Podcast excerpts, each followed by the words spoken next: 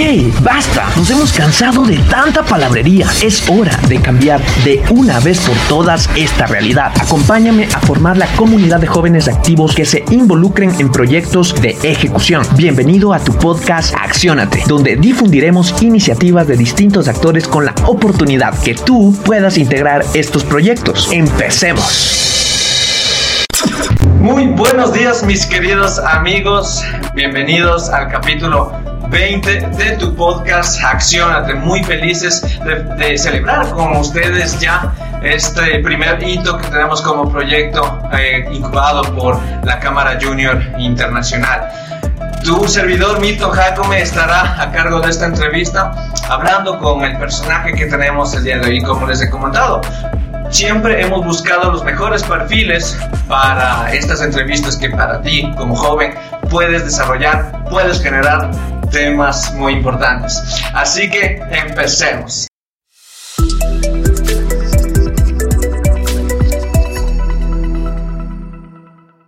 El día de hoy me acompaña Ernesto Kruger.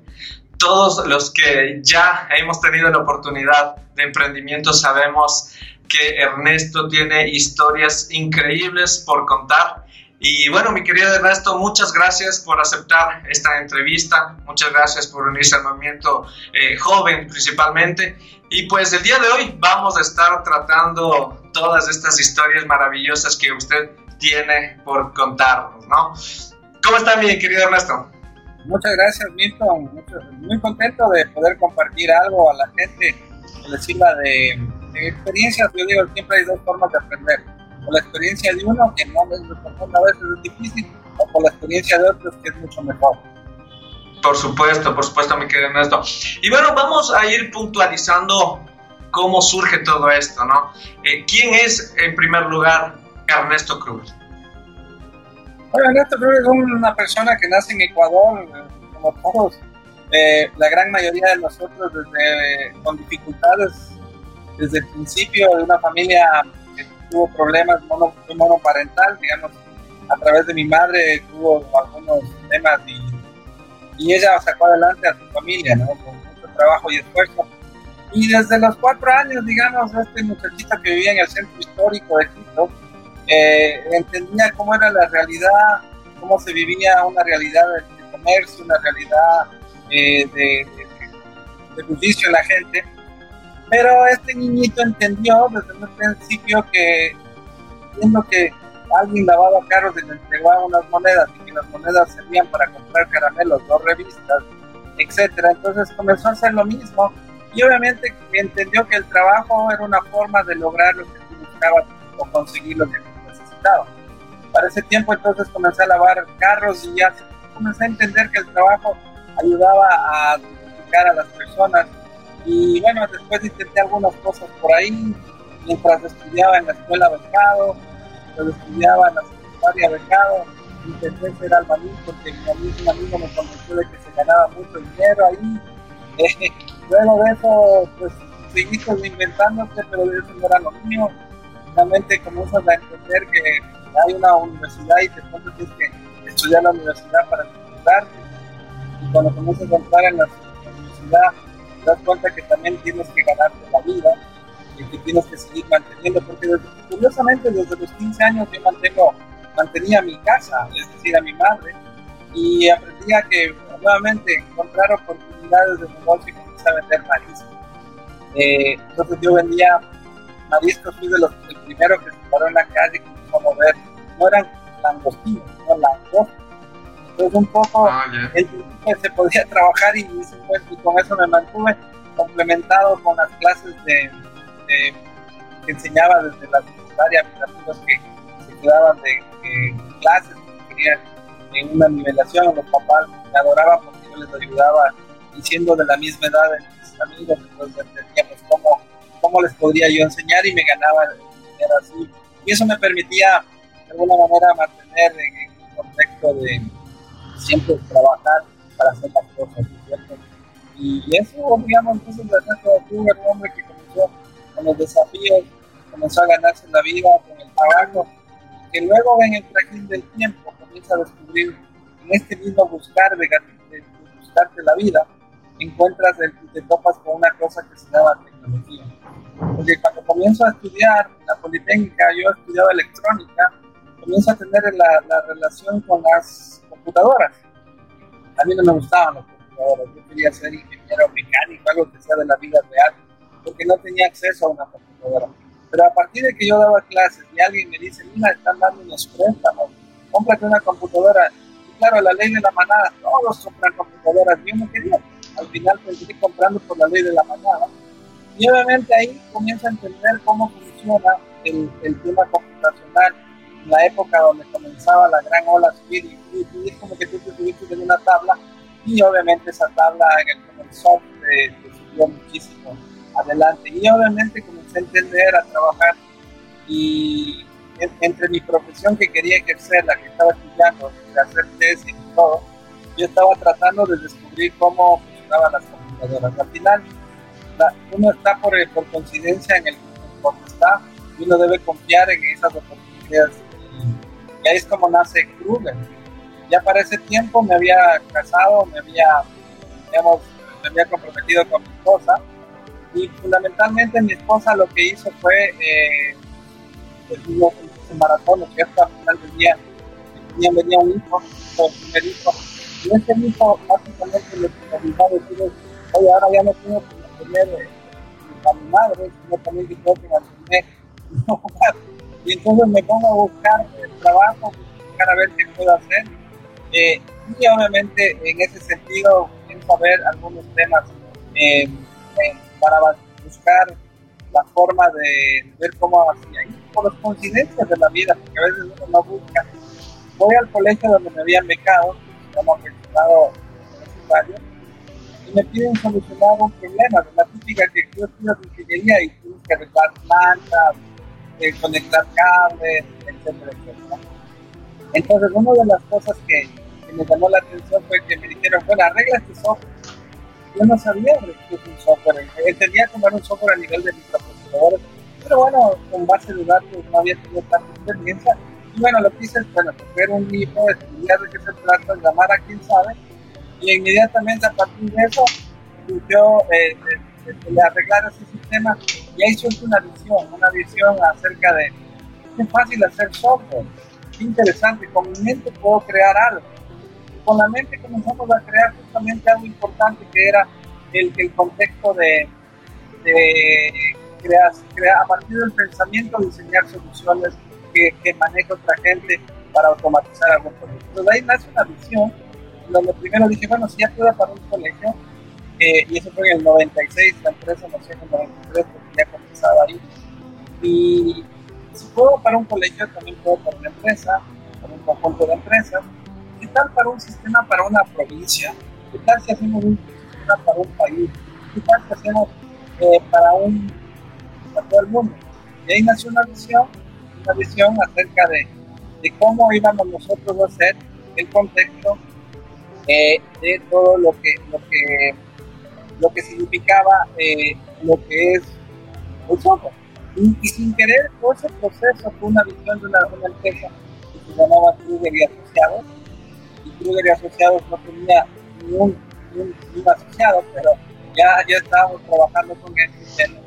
Y obviamente en ese sentido, eh, en el 96 fue el software de colegios, luego hicimos un sistema, un RP, que es un sistema contable, financiero, de producción, de recursos humanos, el primero en el Ecuador, eh, hecha por, por, por una empresa ecuatoriana, que competía solo con RPs internacionales y ya logramos hacer para empresas.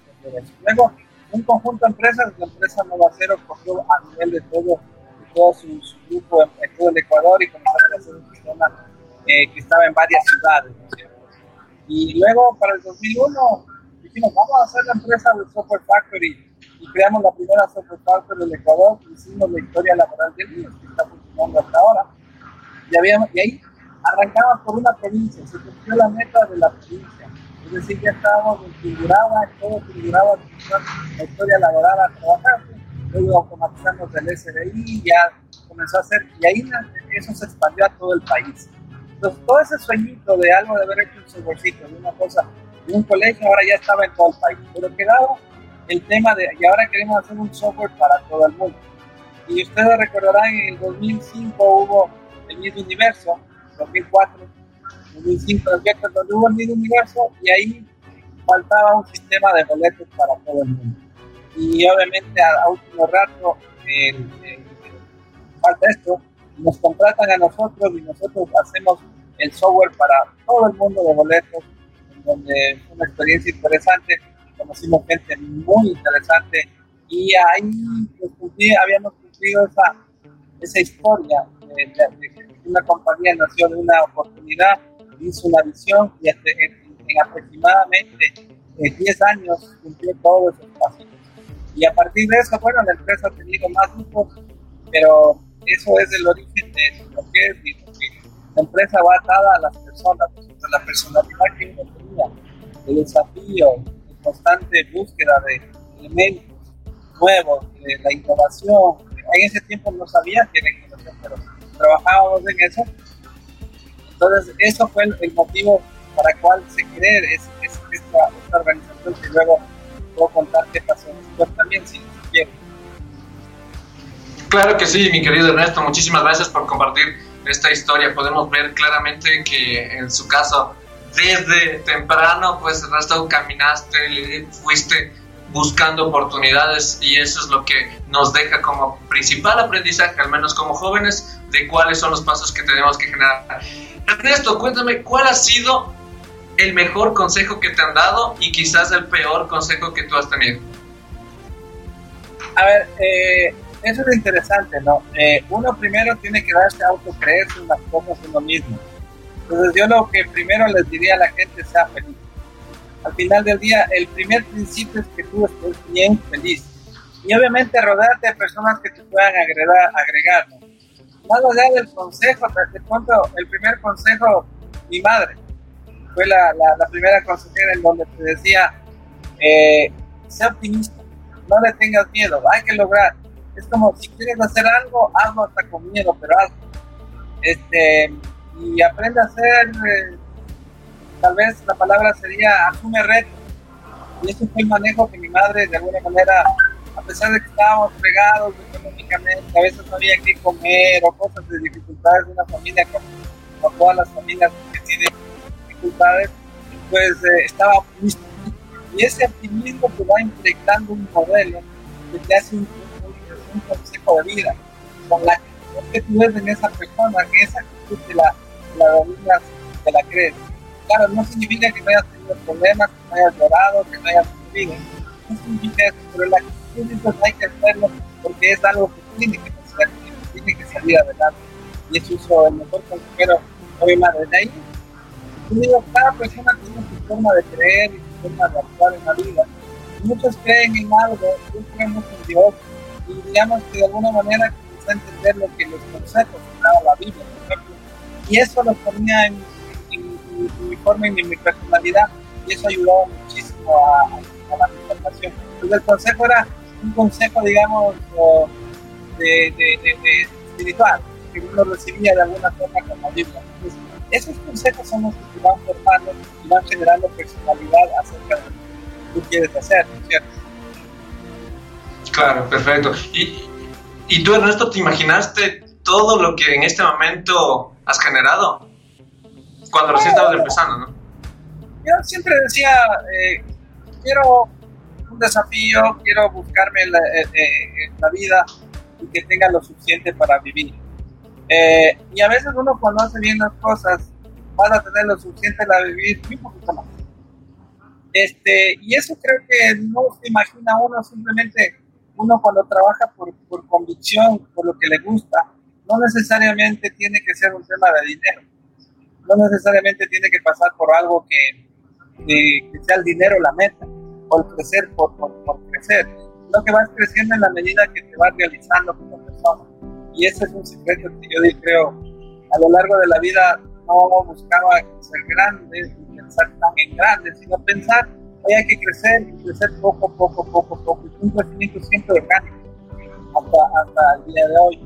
pese a las dificultades que vivimos, estamos ahí trabajando, generando mucho trabajo en 13 países, estamos presentes en 13 países, eh, desde el 2006 comenzamos un proceso de cambio, de transformación. Ayudamos, ayudamos a una empresa muy importante de aquí, que es la empresa de supermercados más grande. Y desde ahí hemos generado miles de proyectos. En 2013 fundamos Google Labs, que es nuestro brazo de valor compartido con la sociedad. Y hoy por hoy eso genera, ha generado un montón de startups o emprendimientos, porque no solo hay que decir yo me siento bien, yo hice bien, sino tratar de compartir con otros tu experiencia para que otros también les vaya bien.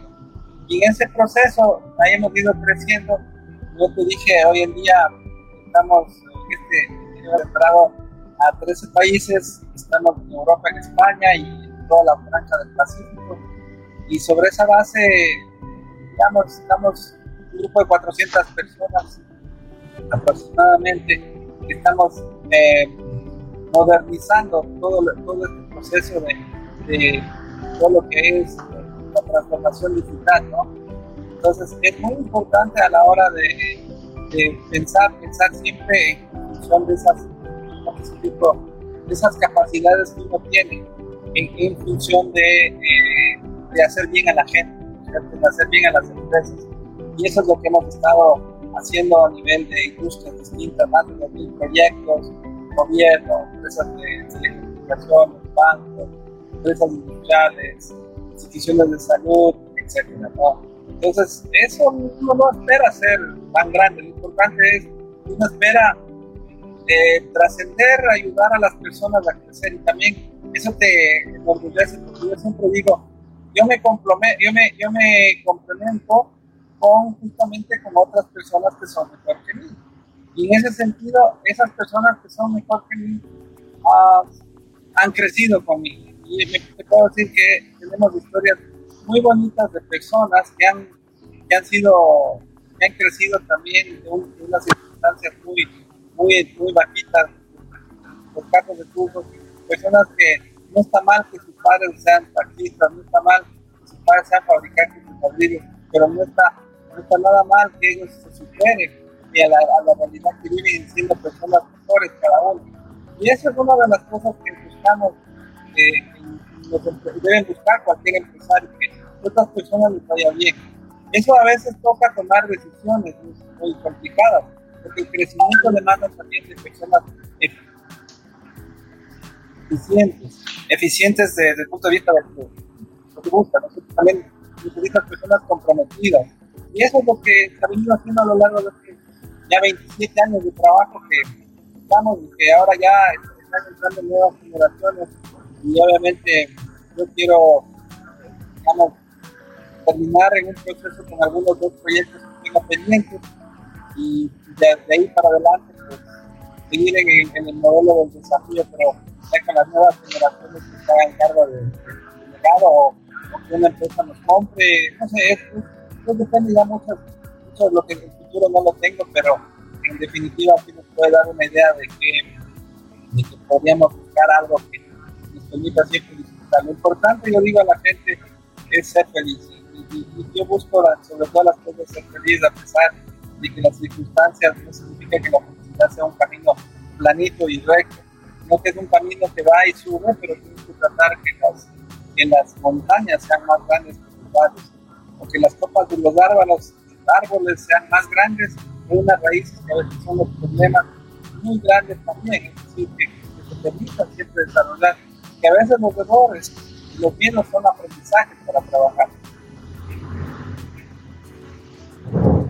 Claro, Ernesto, ¿y tú crees que la felicidad es la clave de que Kruger en este momento eh, destaque, ¿no? O sea, me he dado cuenta, por ejemplo, que hay muchísimas empresas que, producto de la crisis, eh, sacan gente o ven qué forma hacen para sobrevivir. Pero, por ejemplo, Kruger eh, abre operaciones en un, nuevo país. Entonces, ¿cuál es ese diferenciador y, cómo hace que Kruger sea tan destacable en el ámbito empresarial?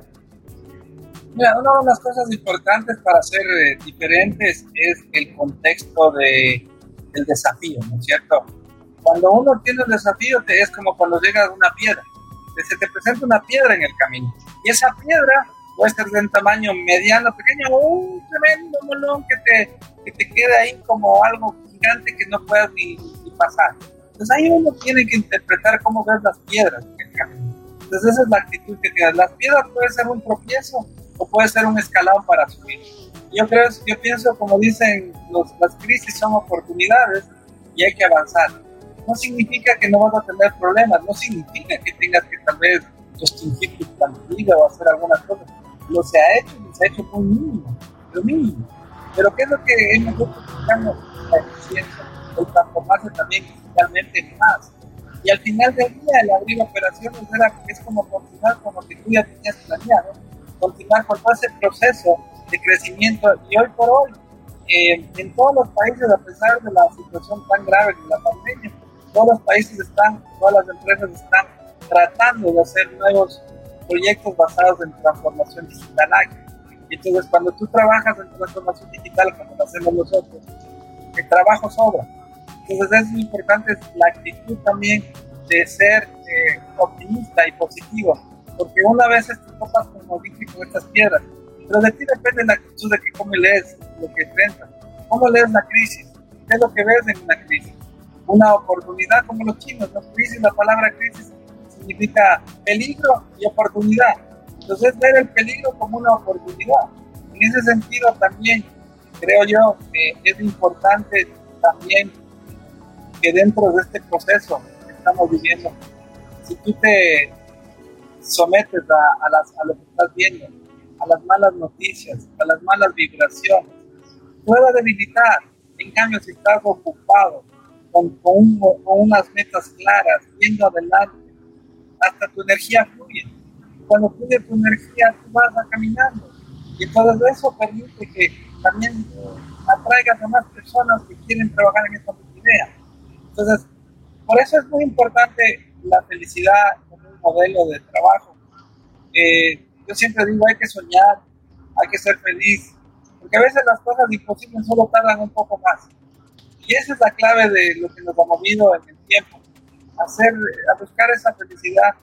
No te digo que la felicidad es un camino recto, puede ser muy empedrado. Muchos dicen qué exitoso que eres, tal, ¿qué éxito? Haberme caído un montón de veces, haber tenido un montón de socios malos, haber tenido un montón de malas inversiones. Eso es la realidad. Entonces tú sumas todo y claro, lo mejor suma contra lo peor. Lo importante es que lo mejor supere a lo peor, que las malas experiencias sean aprendizaje y los crecimientos sean un, impulso para nuevos crecimientos. Excelente, querido Ernesto. Vamos a dar saludos a Gabriela Black. Nos comenta, gracias por compartir su historia de vida tan inspiradora, Ernesto Kruger, Roberto Cueva igual, excelente, Ernesto Kruger. Este espacio igualmente agradecemos a nuestro auspiciante Foráneos, una incubadora digital, ¿no? Entonces, mi querido eh, Ernesto, ¿cómo es el día a día eh, de trabajar con Ernesto Kruger? Ah, eso había que preguntarle a, a mi gente, Marcela, para abajo de, verdad debe ser muy, muy retador en algunos aspectos, eh, tal vez muy exigente en otros. Eh, en el fondo, trato de, llevar adelante hacer las cosas. Y cuando tienes que hacer las cosas, me trato de rodear de la gente que, que disfrute lo que hace, que aguante a veces lo que a veces no se entiende y que vayamos para adelante, que superemos cualquier tipo de, de, de, entonces, un día es desde temprano hasta no se sabe cuándo. Un día es, eh, eso sí, yo respeto el sábado y el domingo, a mí no me gusta.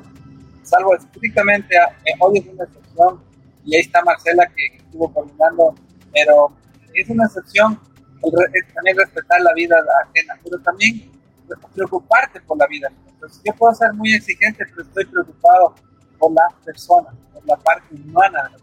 cuando te preocupas en la parte humana. El resto va fluyendo. Entonces, desde, siempre en nuestra empresa, eh, físicamente, la empresa de edificio, los edificios que están ahí, eh, nuestras oficinas siempre tenían el, módulo de la cultura, la cultura Kruger, que era la cultura de la alegría, de hacer cosas locas. Es decir, este es el, trabajar conmigo, el, tener la, idea de, que podemos ser felices sobre todas las cosas. Pero tenemos que ser retos, tenemos desafíos y trabajar duro, es decir, tenemos que trabajar con el corazón, pero con la mente para los resultados. corazón para, para ser un ser humano, pero con la mente para los resultados de todos. Me preguntan los nombres de las personas que me ayudan. las actitudes, ¿cómo son ellos? ¿Qué tan abiertos están?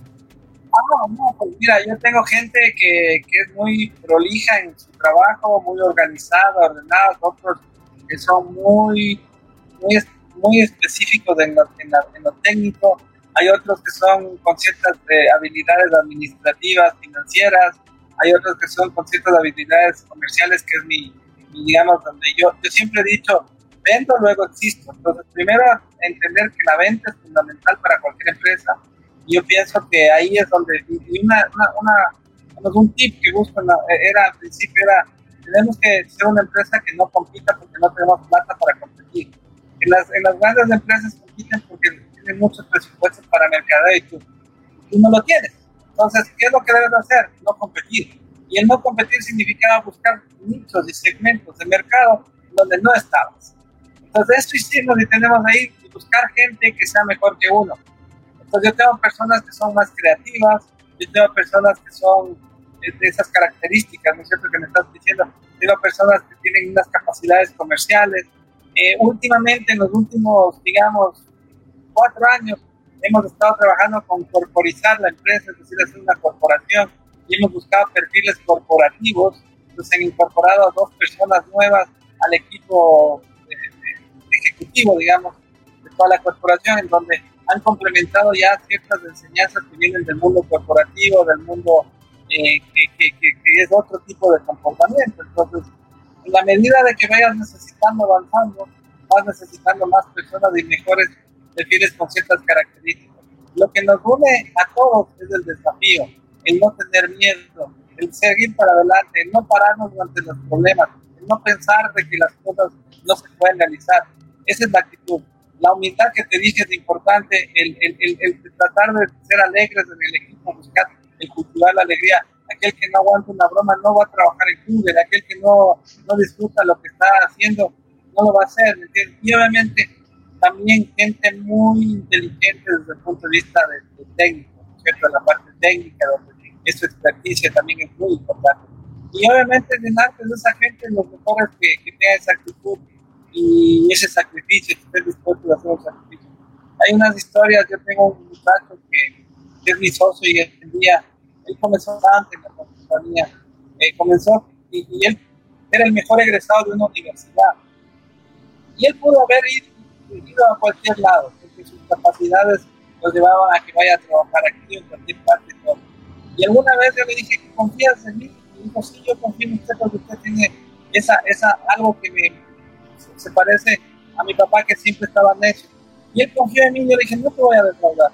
Y gente como él no le defraudó, el socio de la compañía, es el, tercer socio, es, es, es, una persona que de los mejores proyectos y que eh, su familia está orgullosa de él y que ha logrado sacar adelante una, una, una, cosa espectacular de la nada, como, todavía es dueño de su propio destino y es dueño de, muchas cosas en, en el sentido de de, su propia vida. Entonces, ese es un ejemplo de los socios que uno busca y ese es, tengo de esos socios así mismo que dejaron muchas oportunidades corporativas y dijeron vamos a trabajar en creer en este emprendimiento y hoy por hoy eh, el emprendimiento ya se hizo un poquito en corporativo y, están todos contentos y obviamente no significa que cada día no tenemos que luchar, seguir luchando y hoy más lucha todavía con la, con la Perfecto, me Ernesto. Tenemos una intervención del público. Kevin Reynoso, qué grato conocer la historia de alguien que ha destacado tanto y que siempre persigue buscar, a ver, que siempre persigue buscar un factor diferenciador. Ernesto, mi pregunta es, ¿cuál debería ser el norte del joven emprendedor ecuatoriano? A ver, el norte del joven emprendedor ecuatoriano. Primero que nada, eh, yo les digo lo que les voy a decir, puede ser sonar contradictorio. El no necesitamos emprendedores. Es más, yo quiero un emprendedor menos. Lo que necesitamos son innovadores. Porque la diferencia entre emprendedor e innovador es que el uno trata de hacer algo. El innovador vende, si es social. Entonces lo que quieres Em, emprendedores que se transformen en innovadores para vender, para lograr algo. Y en ese sentido, ¿qué se necesita? Necesita primero el compromiso total de, un emprendedor o un grupo de emprendedores. Si no crees en algo, mejor no te metas. Pero bueno, número uno, el problema de la gente. Si tú estás informado por, por al, al lado que le ha ido bien, una, una, no sé, un carrito de, comida, tú vas a hacer lo mismo. Eso, oye, puede ser una forma de iniciar, pero lo importante es resolver mejor un problema de la gente. Resuelve que le faltan asientos al carrito y resuelve que el carrito puede ser mejor, resuelve de alguna manera algo, lo resuelve la gente, cáusale a la gente más satisfacción, menos consumo de energía y menos miedo a diseñar lo que quieres hacer. Después de eso, intenta probar, a ver tus ideas, prueba los requisitos, algo mínimo viable, y luego a partir de eso, una vez que tienes listo, escala.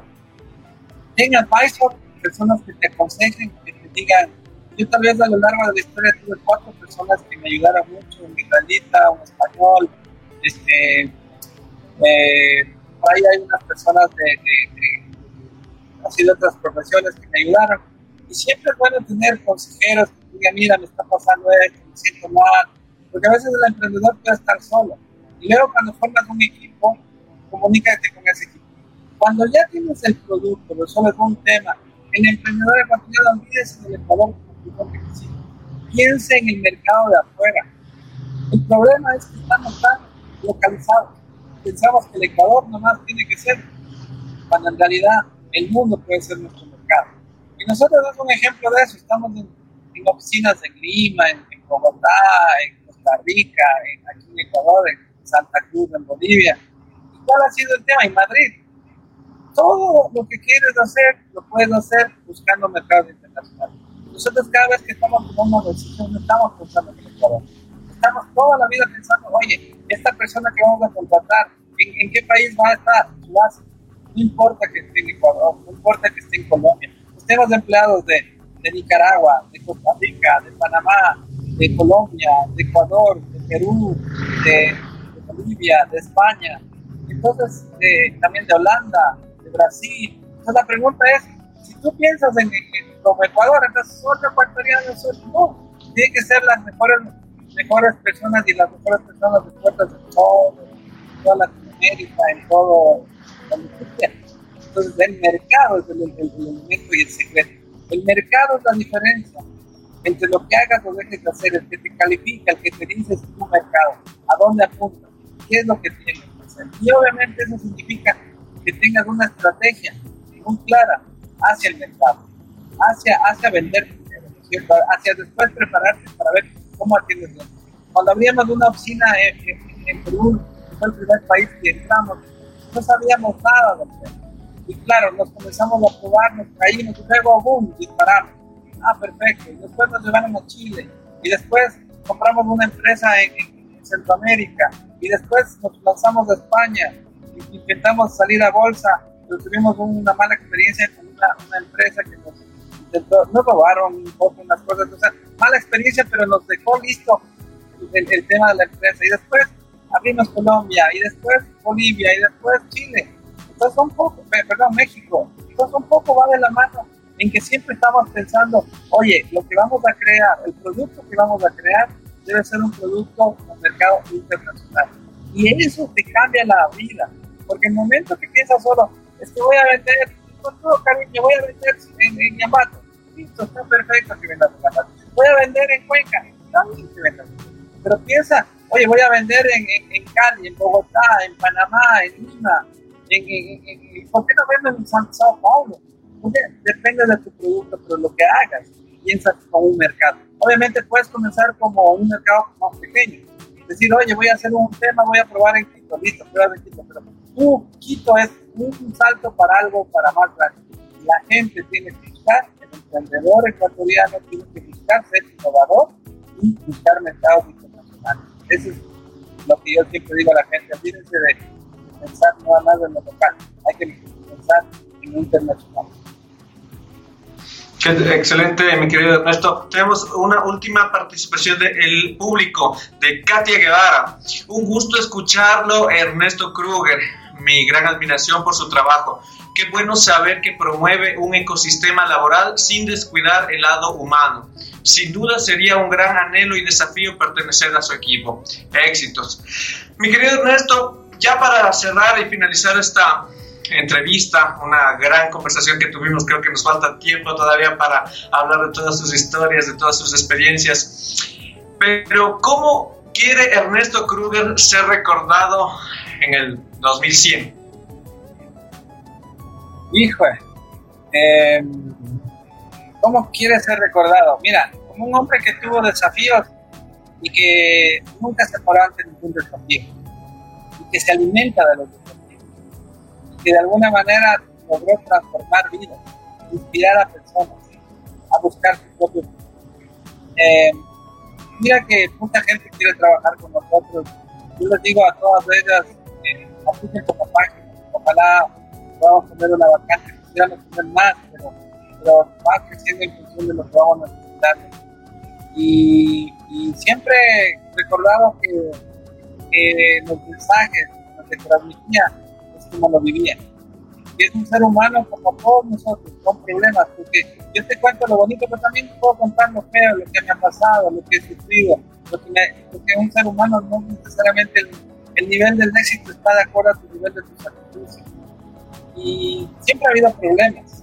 Lo importante es que te recuerden como un hombre que te, que te desafía y sobre todo lo que más te importaría es que tu familia sea la que más te recuerde como con cariño, decir, eh, mi padre era lo, máximo, o el abuelo era lo máximo, o el abuelo era un loco, pero todo ese tipo de cosas van de la mano de lo que, lo que tú quieres hacer, o sea, quieras trascender, o sea, trascender desde un punto de vista bueno, no porque, por ejemplo, ayer me, me, contactaron, me dijeron, Ernesto, puedes ser candidato a vicepresidente, yo no quiero eso, yo no quiero ser, yo no quiero ser político, yo quiero trascender como lo que realmente debe ser la humanidad, que no necesita necesita de, los seres humanos en un número mucho mayor, porque la pregunta que siempre uno debe hacerse es qué huella quieres dejar, como tú me la estás haciendo.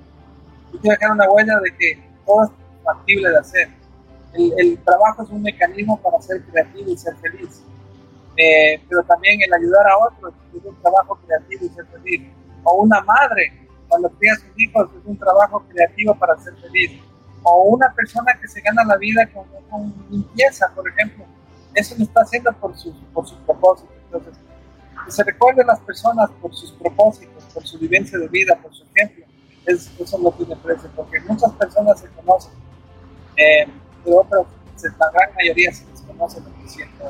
Y en el mundo hay gente que hizo cosas buenas y esperamos estar Excelente, mi querido Ernesto. Muchísimas gracias por aceptar esta entrevista, una amena conversación. Esperamos poder conversar contigo en un futuro para seguir sacando más y más de estas historias. Y bueno, muchas gracias a todas las personas que se conectaron, a todos esos accionados que están claros de cómo el enfoque cómo las acciones diarias, temple y sobre todo constancia van a permitir que todas tus metas se puedan ejecutar. Nos vemos en el capítulo 21 de Accionate. Muchas y muchas gracias con todos ustedes. Y ahora lo más importante, que esto no se quede en palabras bonitas. Recuerda, accionar es el éxito. Suscríbete y síguenos en nuestras redes sociales. Facebook, arroba JCI Quito Metro. Instagram, arroba JCI Quito Metropolitano. Recuerda, lo más importante es accionar. Es ahí donde se encuentra la magia. Nos vemos en el siguiente capítulo.